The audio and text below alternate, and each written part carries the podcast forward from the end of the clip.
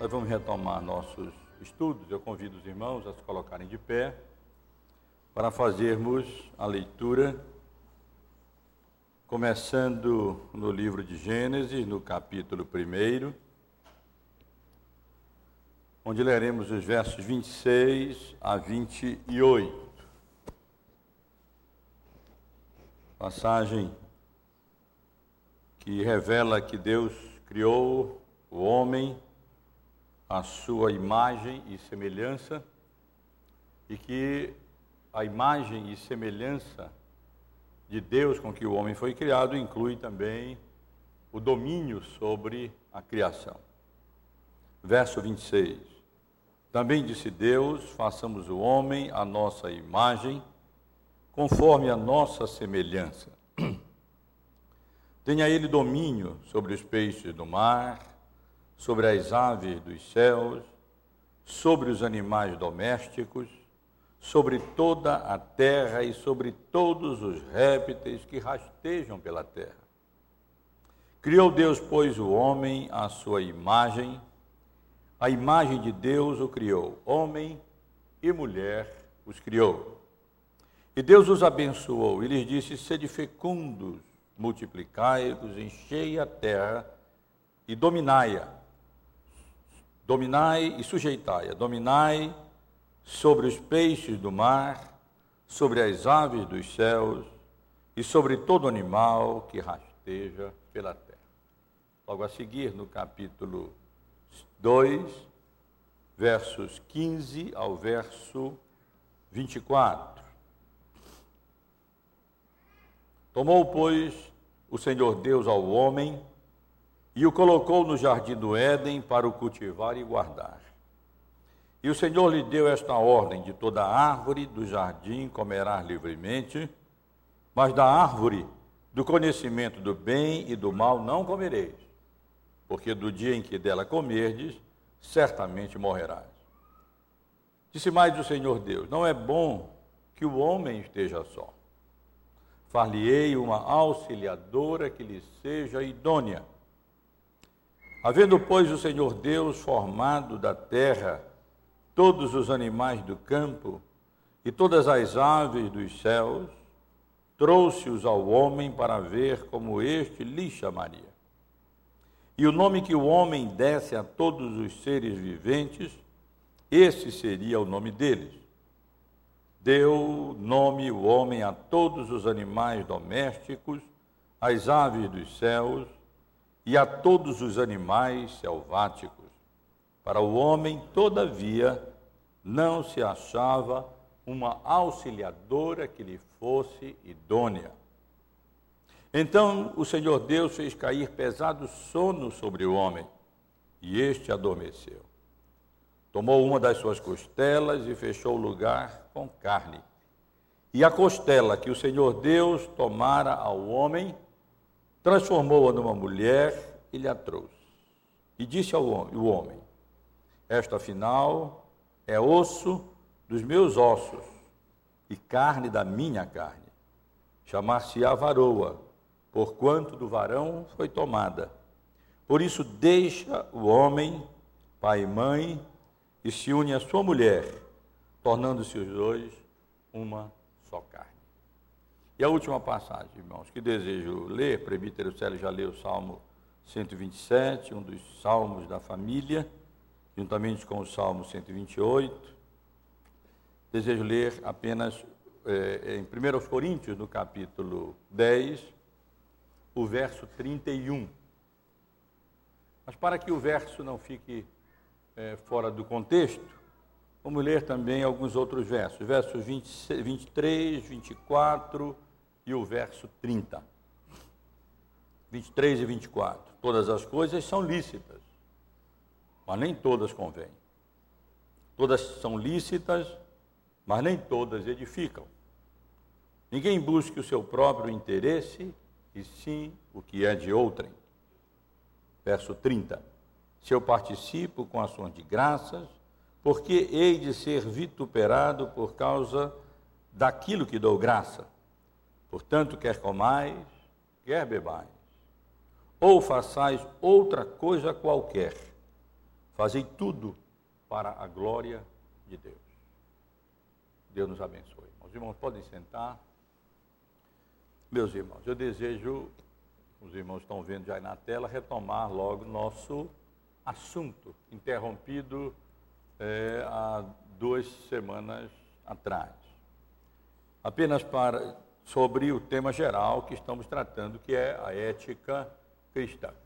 Temos tido a oportunidade ao longo de, dos vários anos, na igreja, aos domingos pela manhã, de considerarmos juntos vários temas de natureza doutrinária, de natureza teológica, é, prática, é, eclesiástica, né, prática eclesiástica, e agora estamos, pela graça de Deus, refletindo à luz da Bíblia sobre temas éticos, alguns é, que confrontam, nos confrontam o homem há séculos, há, há, milênios, mas outros temas mais modernos, mais é, atuais, que exigem de nós resposta e é, posicionamento. Então, nós estamos exatamente considerando essas questões nos nossos estudos nos últimos meses na escola dominical. De uma interrupção apenas para nos localizarmos. Consideramos várias questões introdutórias que eu vou já mencionar. É, refletimos sobre os princípios que devem nortear a nossa ética cristã e, no momento, estamos considerando, começando praticamente a considerar casos éticos específicos. Com relação às questões introdutórias, passamos aqui algumas semanas introduzindo o assunto, chamando a, para, a atenção dos irmãos para a importância do tema, definindo a ética cristã, eh, refletindo sobre várias, uma dezena, talvez, de abordagens diferentes com relação ao nosso tema apresentando aos irmãos as divisões, as especializações dentro desse campo de estudo que é a ética, o escopo da sua atividade, do seu, sua pesquisa, do seu estudo e a relação da ética com a teologia e a filosofia. Durante algumas semanas, estivemos aqui considerando, portanto, esses temas, essas questões é, in, introdutórias ao nosso estudo.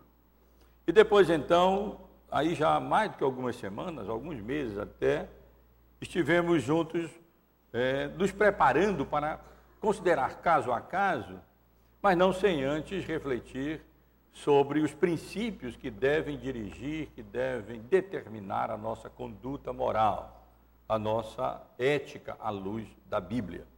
Consideramos as pressuposições da ética cristã, é, como qual o uso correto é, da Bíblia na ética cristã, papel da consciência, o papel da razão, questões indiferentes, conflitos de deveres, legitimidade das concessões nessa área, nesse campo. E concluímos essa parte do nosso estudo é, fazendo aqui algumas considerações sobre o papel da espiritualidade na ética cristã. E aí então, nós começamos a tratar dos casos específicos. E começamos a tratar de casos éticos relacionados à concepção. Pretendemos seguir uma ordem, vamos dizer, mais ou menos cronológica, né? sobre o nascimento, depois a vida e a morte, os casos relacionados a cada uma dessas, dessas etapas. Primeiro, é, consideramos a questão da contracepção, depois iniciamos a nossa reflexão sobre técnicas de reprodução humana. Já vimos alguma coisa sobre a inseminação artificial, a gestação por substituição, e o nosso tema de hoje é a fertilização in vitro. E se Deus permitir, na próxima semana, estaremos considerando o caso tão controvertido, tão atual, é? tão difícil e ao mesmo tempo tão importante que é exatamente a questão do aborto. Apenas relembrando os irmãos, é, com relação a esses estudos dos domingos anteriores sobre casos éticos, com relação à contracepção, nós vimos que eh, se trata da prevenção de concepção de filhos, ou seja, o uso de métodos artificiais ou não, com o objetivo de evitar a concepção humana. E vimos que o ato conjugal é uma bênção de Deus, não apenas para a procriação, como entende a Igreja Católica, mas na realidade, como a Bíblia indica, para a felicidade humana, isso obviamente restrito ao contexto do casamento. E vimos ainda que os métodos contraceptivos, desde que não abortivos, também podem representar bênçãos de Deus quando usados com motivação correta para o bem da família e para a glória é, de Deus. Depois, com relação à inseminação artificial, vimos que trata-se de uma das várias técnicas de reprodução ou procriação humana. Existem dois tipos de inseminação artificial: inseminação artificial pelo cônjuge, quando o sêmen utilizado para isso provém do marido, não é? do cônjuge, inseminação artificial por doador. Neste caso, o sêmen é doado, proveniente normalmente de um banco de, de sêmen. O primeiro, ou seja, pelo, pelo marido, pelo cônjuge, é biblicamente ético se usado sem rebeldia e com é, gratidão a Deus. Não com aquela ideia de querer ter um filho a qualquer custo, de qualquer maneira, é, sem considerar a vontade de Deus, mas em submissão a Deus, procurar utilizar-se os meios médicos disponíveis é, para é, alcançar esse objetivo. O segundo não, ele na realidade extrapola a, o conceito bíblico de Magodei e do mandato cultural, viola a exclusividade e a santidade do casamento e encerra implicações morais graves para todos aqueles envolvidos é, nessa questão. Né? O pai, a mãe, o doador, a criança que vai nascer e, e assim por diante. Já no último domingo que é, estivemos considerando esse tema, antes de eu me ausentar, consideramos, dentro dessas, desses métodos de, de procriação ou reprodução humana, a questão da gestação por substituição. Outra técnica de reprodução ou procriação humana, também conhecida como barriga de aluguel ou mãe de aluguel, de maneira mais popular. Trata-se, na realidade, do reverso da inseminação artificial pelo doador. Neste caso, não o sêmen, mas o óvulo e ou o útero são emprestados ou alugados por terceiros, para que uma mulher que não pode ter filhos possa então vir a a conceber e ter a gestação realizada por uma, por uma outra mulher. E concluímos que, além de gerar vários problemas legais e psicológicos, o método transgride a exclusividade e a santidade do relacionamento conjugal, confunde os laços familiares e viola a dignidade da maternidade, não sendo, portanto, eticamente, é, biblicamente é, ético conforme podemos avaliar. E hoje, irmãos, quero dar apenas mais um passo nesses estudos sobre a utilização de técnicas médicas com vistas à reprodução ou à concepção, à procriação humana. E o assunto é a fertilização in vitro, como é normalmente conhecido, mais uma técnica de procriação humana, também conhecida vulgarmente como bebê de proveta. Melhor seria concepção de proveta, porque o bebê não é bebê de proveta, coisa nenhuma, não é?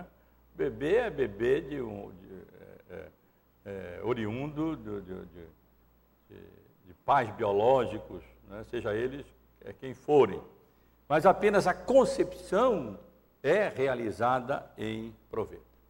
Segundo essa técnica, essa é uma técnica pela qual um ou mais óvulos humanos são removidos do útero da mulher e então, através de técnicas altamente especializadas, que exigem uma manipulação muito cuidadosa né, desse, desses, desses óvulos, é, é, e a, é, ele é então fertilizado é, e, e, então é implantado na, no, útero, no útero da mulher.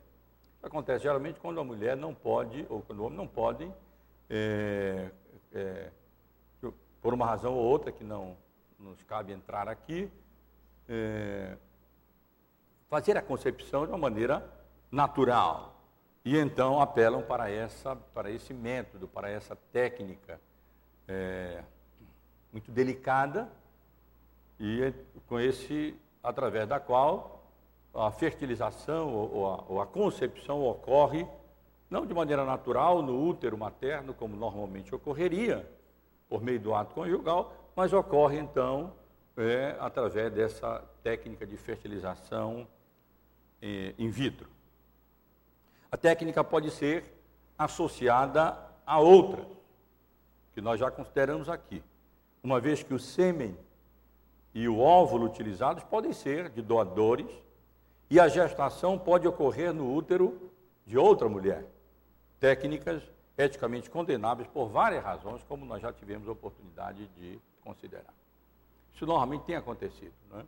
É? O uso dessa técnica médica de fertilização in vitro tem sido utilizado não apenas quando o marido e uma mulher querem ter filhos e não podem é, conceber naturalmente, mas é, ela, o óvulo pode ser extraído dela, o sêmen do esposo, e então ali in vitro, é, de uma maneira artificial em laboratório, é feita a concepção e depois o, o óvulo já concebido é implantado no útero da esposa.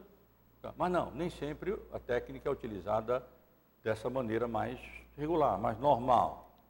Muitas vezes, então, ocorre a doação de sêmen, de outros, é, outras vezes ocorre é, que o, a, própria, a própria gestação vai se dar no, no útero de uma outra mulher e, e assim misturam-se essas técnicas todas que nós já estivemos aqui considerando. Apenas uma breve informação histórica. A primeira experiência bem-sucedida de fertilização in vitro de um óvulo humano parece ter ocorrido não há tanto tempo atrás, apenas em 1969, 50 anos mais ou menos atrás. Não é? E nove anos depois, como fruto da experiência desses mesmos pesquisadores, no dia 25 de julho de 1978, eh, nasceu Louis Brown, na Inglaterra, o primeiro bebê, não vou chamar de bebê de proveta, bebê concebido em proveta, não é? Concepção se deu em proveta. E desde então, pelo menos segundo uma pesquisa rápida que eu fiz na internet, mais de 4 milhões de bebês é, já foram é, gerados né, por meio da utilização dessa técnica de fertilização in vitro mais e mais a técnica tem sido utilizada, uma vez que, de um modo geral, é, o índice de infertilidade tem crescido muito. Né? Eu li alguns dados, por exemplo, de, sobre os índices de infertilidade nos Estados Unidos, é, cresce de uma maneira é, muito grande, por várias razões, incluindo a, a promiscuidade sexual, essas, essas coisas todas têm, têm ao, é feito, aumentado, na realidade, o, o, é, é, o, índice de infertilidade. Aí as pessoas, então, que desejam depois ter filhos, acabam recorrendo para alguns métodos, e esse, inclusive.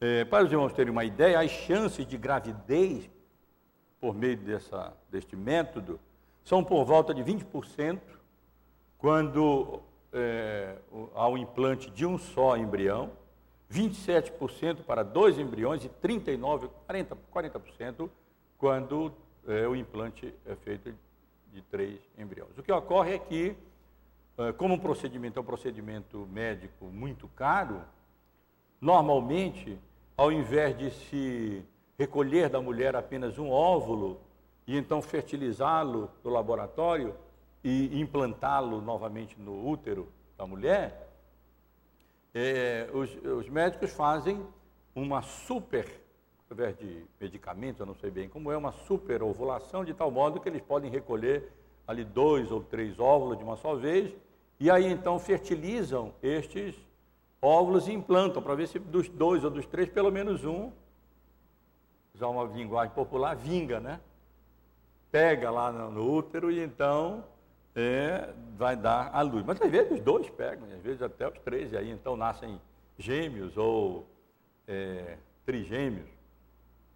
Mas aí, então, o índice é mais ou menos isso, quer dizer, não é garantido não, né? Então, na melhor das hipóteses aí, teria uma média de 40%, no caso do implante de três é, embriões humanos. Apenas uma, uma avaliação é, ética desse método. Muita coisa nós já dissemos aqui é, com relação aos outros métodos é, e que se aplica ah, neste caso. Portanto, eu vou me limitar a, a apenas algumas avaliações mais diretas com relação a esse assunto.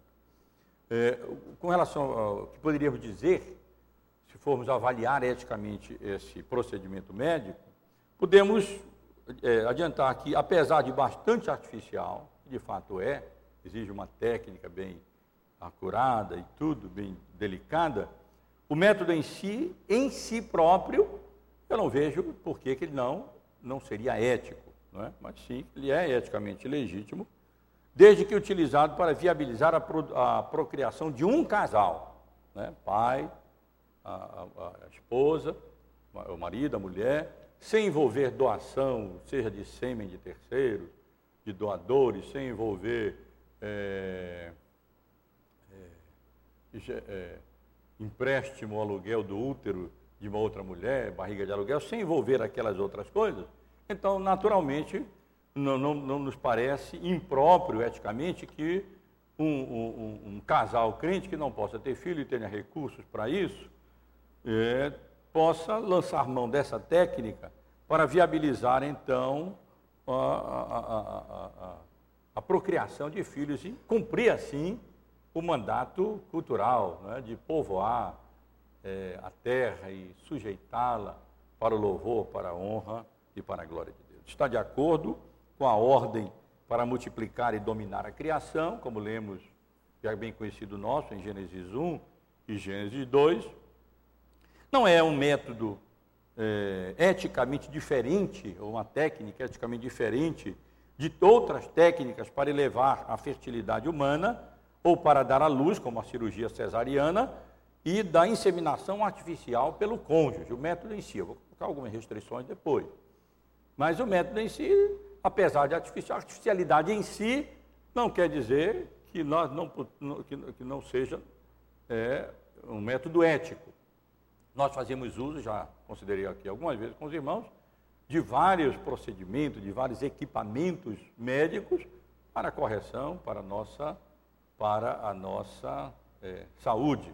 Se eu posso ver bem, razoavelmente bem os irmãos, porque eu tenho óculos que é, outros já fizeram cirurgias né, no, no, no, óculos. Nós, aqui e ali nós nos submetemos a intervenções artificiais, cirúrgicas, e estamos, graças a Deus, que distribui aos homens, dentro da sua graça comum, dons e habilidades e capacidades e técnicas que diminuem, atenuam as nossas, nossas dores, os nossos sofrimentos, as nossas mazelas, as nossas limitações eh, oriundas da queda sobre a raça humana. Nós somos gratos a Deus por isso. Eh, e assim como existem tratamentos para levar a fertilidade e às vezes precisamos lançar mão de uma cirurgia é, para que o neném possa, possa nascer é, e podemos usar mão, lançar mão da inseminação artificial pelo cônjuge, como consideramos aqui, também não vejo razão para não lançarmos mão de, de uma técnica como essa, mais delicada, mais apurada, quando outros meios não estão disponíveis e um casal que não pode ter filho possa então é, realizar essa concepção in vitro, depois ter o, o, o, o, óvulo já fertilizado reimplantado na mulher e ela possa então ali gerar o seu filho naturalmente a partir daí. É uma intervenção apenas naquele momento de todo o processo de é, geração é, de filhos. E também o método não viola a exclusividade do casamento e a intimidade conjugal, desde que, é claro, não se lance mão é, de, de sêmen doado, nem de óvulos emprestados, é? ou barriga emprestada por outra, outra mulher, por terceiro, por pessoas alheias, estranhas a esse vínculo matrimonial que deve ser entre o homem e uma mulher. É, mas alguns problemas existem e é preciso chamar atenção e alertar para esses problemas.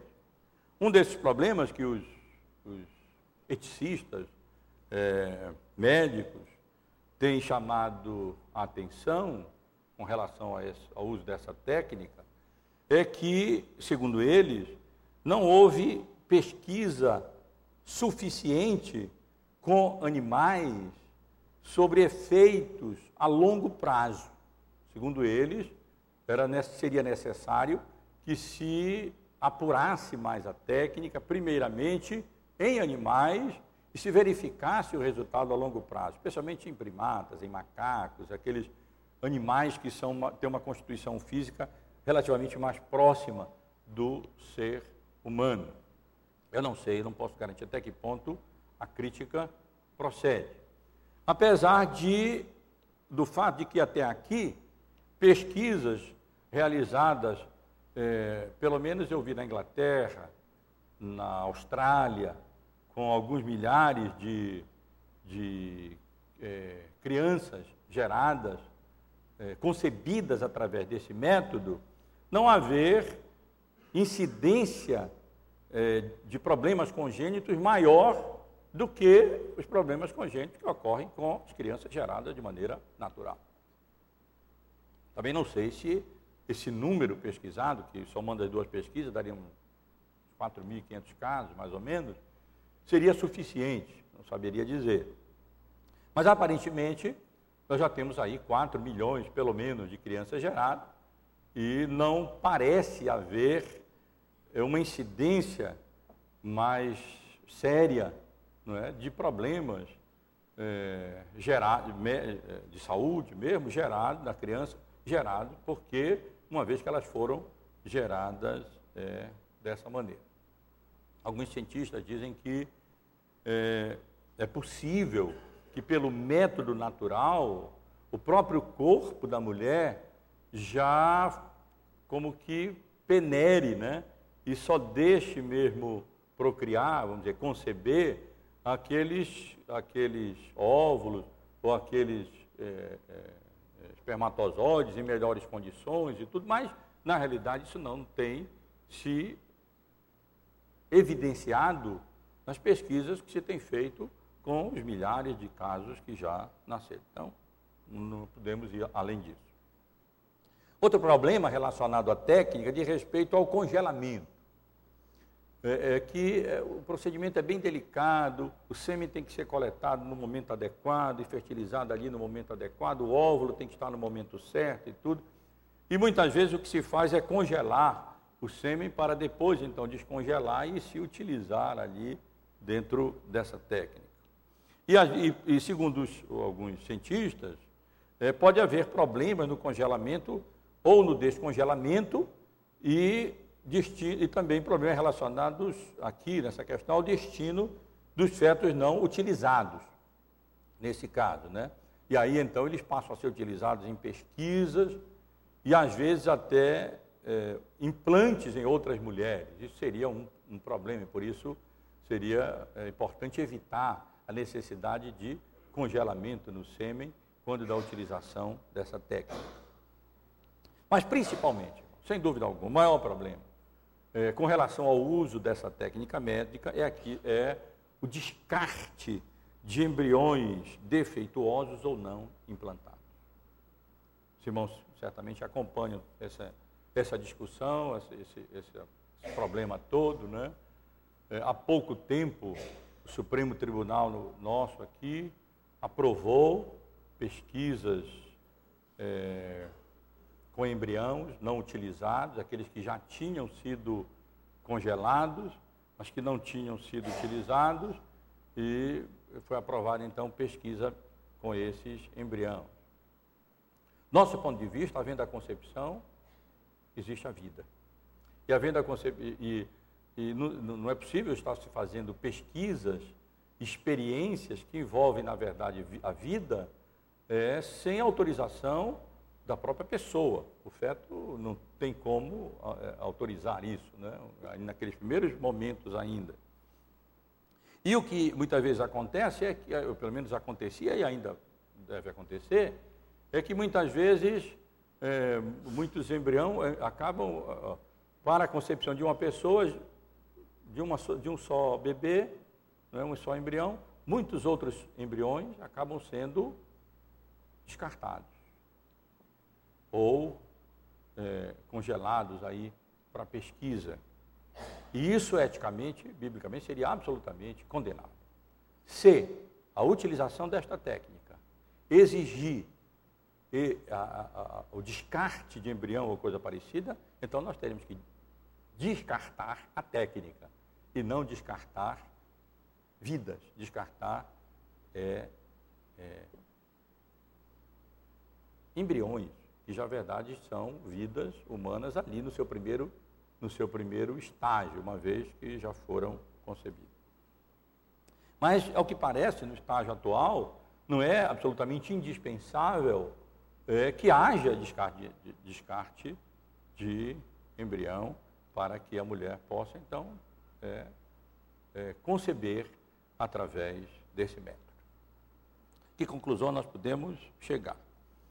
que, apesar de poder ser mal utilizada em vários sentidos, a fertilização in vitro parece ser uma, não parece ser uma técnica necessariamente condenável do ponto de vista bíblico. A técnica em si, o fato de, de se conceber artificialmente, coletando um óvulo da mulher e o sêmen do esposo, e ali por motivos de, de saúde, né? De, de, possibilidade de fazer, de ocorrer isso naturalmente, fazer essa concepção ali no laboratório, depois reimplantar na mulher, então a técnica em si não parece ser alguma coisa reprovável ou mais reprovável do que, do que outras técnicas médicas.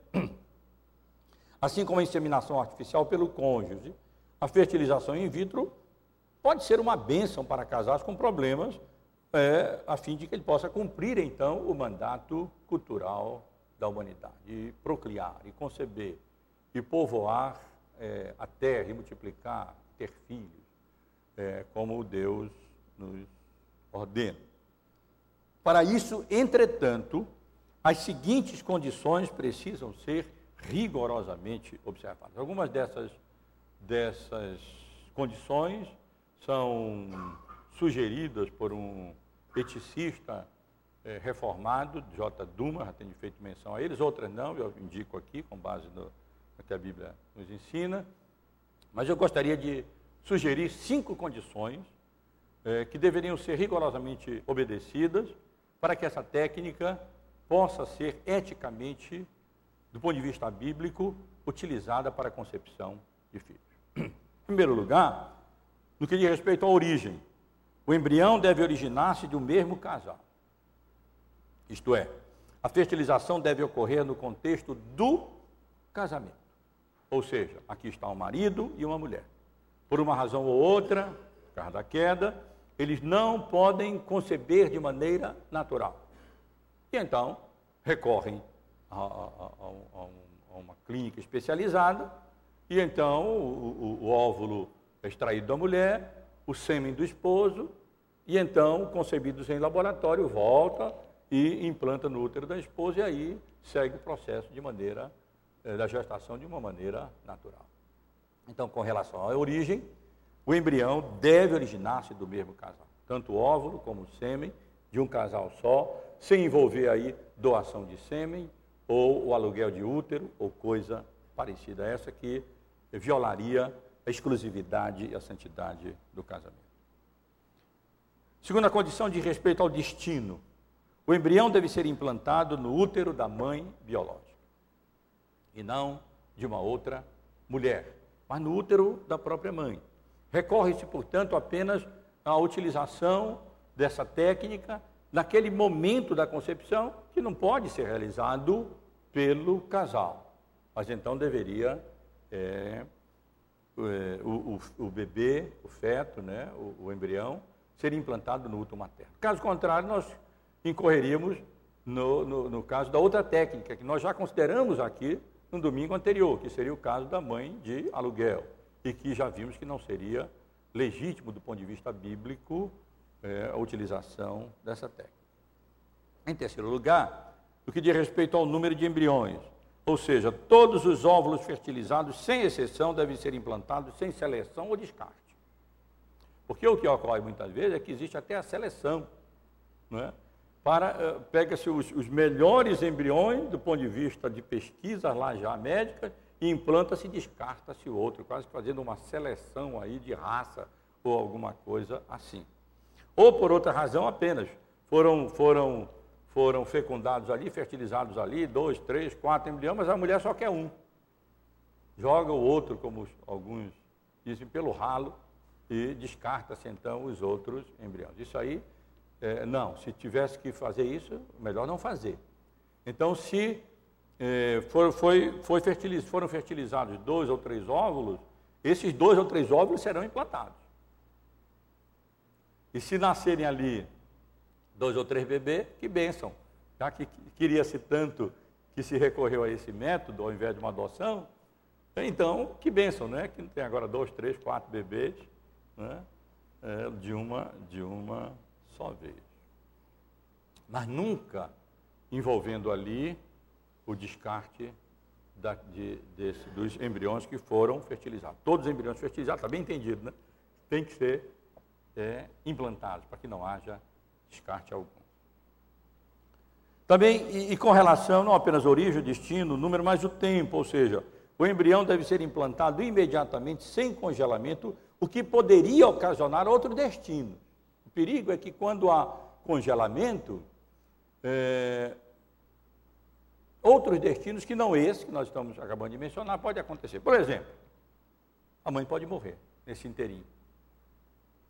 E agora? O que fazer com os embriões congelados? Não dá mais para implantar no seu útero. Implantar no útero de outra mulher, a doação nesse sentido, ou agora descarta o embrião, quer dizer, uma série de problemas poderão vir a acontecer. Então, muito melhor eh, não, não recorrer ao, ao congelamento do sêmen, eh, ou, ou, ou, coisa assim, eu sei lá, mas imediatamente eh, realizar o, o, o implante no, no, na mãe. E finalmente, meus irmãos e irmãs, a motivação, com relação à motivação, deve ser corretiva e não alternativa. O uso da técnica deve ser feito quando há uma, uma necessidade. Uma necessidade. Né? Por uma razão de saúde, o casal não pode conceber. E se recorrer a essa técnica, tem 20, 30, 40% de possibilidade de conceber. E é perfeitamente natural que um casal deseje ter filhos. É perfeitamente natural. Menos natural seria não ter desejar não ter filho algum, isso sim. Mas é natural ter filhos. Então, é, quando o uso, a motivação é corretiva para resolver um problema, sim, mas alternativa não. Vou ter um filho de proveta porque eu quero ter um filho de proveta. Eu não quero ter um filho natural. Vou ter um filho é, gerado dessa maneira, concebido dessa maneira, a mulher, já consideramos aqui algumas por razões profissionais ou estéticas, tem recorrido a, essa, a essas técnicas e depois então, é, mais ainda, a barriga de aluguel de alguém, é, apenas para não, não, não, não ter problema no seu na sua atividade profissional interrompida ou, ou, ou, ou estética que a gravidez eh, acarreta, obviamente que isso não é, não seria, do nosso ponto de vista bíblico, cristão, aceitável. Né? Tem toda a diferença do mundo. Uma é uma necessidade, nós vamos corrigir. E a outra é simplesmente por um motivo é, alternativo. Né? Isso aí não, não seria recomendável. É importante ainda, irmãos, que o casal que faz uso dessa técnica, eu diria, limite entre os modos disponíveis, a partir daí nós não vamos, nós não vamos para inseminação artificial por doador, nós não vamos para barriga de aluguel. Para aí. O limite atual, dentre as técnicas disponíveis, nós iríamos até aí. Então é importante que o casal que faz uso dessa técnica, limite entre os métodos disponíveis, não haja consentimento de autonomia ou rebeldia mas em submissão a Deus, dentro das condições indicadas há pouco é, e das suas condições financeiras. Né? Então é importante também isso. Vai-se até aí, não com aquele espírito de autonomia, então eu faço como eu quero, eu faço o que quero, o corpo é meu, e aí então eu faço o que bem entendo, ou de rebeldia mesmo, mas é, de submissão a Deus, observando aquelas condições que nós acabamos de considerar. Senhor, tu sabes nossa situação, desejamos tanto ter filho, vamos utilizar, fazer uso dessa técnica debaixo da tua graça, esperando que o Senhor aprove, sem envolver é, descarte, essas coisas todas, e, e se o Senhor não permitir, seja feita a tua vontade. E também observando a questão financeira, nós só fazemos aquilo que está dentro do nosso bolso, né? para não, não, não, comprometer toda, toda a saúde financeira da família né? dessa maneira. Melhor, melhor outra, outra maneira, outra, outra, outra, outra solução, adoção, por exemplo, né? do que extrapolar, que nós não devemos fazer aquilo que está além daquilo que nós financeiramente podemos fazer também. Se ainda assim a concepção não acontecer, é melhor pensar na adoção ou assistência a crianças necessitadas ou dedicar-se à promoção do reino de Deus de maneira mais desimpedida. Já chamei atenção para isso quando tratamos aqui da barriga de aluguel. Né? Então, há limites, Deus impõe limites. Né? E é muito interessante com relação a essa questão, que muitas vezes mulheres que não podem conceber, ou maridos, é, oram suplicam misericórdia graça de Deus, colocam diante dele a situação, e às vezes Deus, de uma maneira extraordinária ou não, sei lá, não sabemos bem, é, os casais passam a poder procriar. Isso não significa que a gente não pode usar os médicos, as técnicas médicas. Se fosse assim, nós não usaríamos a medicina para as outras coisas, né? Nós só iríamos orar. Então, eu estou doente da coluna, eu vou só orar e não vou utilizar os recursos que Deus nos dá. É claro que não. Podemos utilizar os recursos sim, mas há limites. O, é, é, poder fazer não significa dever fazer. O fato de que a medicina alcançou um estágio que permi, nos permite fazer certas coisas não quer dizer que nós devamos fazer certas coisas. Todas as coisas são lícitas, mas nem todas as coisas convêm. Então, nesses casos, é preciso entender um limite. Não é? E saber que não, já tentei o que foi possível, dentro do meu, das minhas condições, eh, em paz, e não, não foi possível. Então, partir para outra coisa, e não eh, rebeldemente eh, extrapolar os limites, na realidade, do mandato cultural e da autoridade que a imagem de Deus funcional nos dá, no que diz respeito ao domínio e à sujeição da criação, inclusive do nosso próprio corpo. Apenas para concluir, irmãos, mesmo, eh, algumas passagens bíblicas importantes que eu vou apenas ler para reflexão nossa e assim terminar o nosso estudo, concluir o nosso estudo nesta manhã. Isaías 26, 3 e 4. Tu, Senhor, conservarás em perfeita paz aquele cujo propósito é firme, porque ele confia em ti. Confiai no Senhor perpetuamente porque o Senhor Deus é uma rocha eterna. Essa questão não é meramente um problema de saúde, não é simplesmente uma questão médica.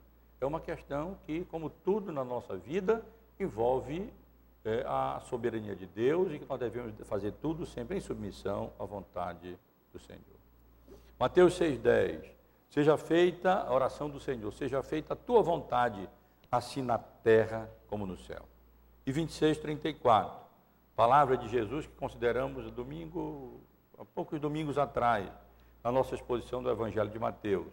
Não seja como eu quero, e sim como tu queres. Às vezes nós queremos muito uma coisa, ou não queremos uma coisa. Né? E o perigo é nós fazermos ou deixarmos de fazer isso a pulso, contrariando a vontade de Deus.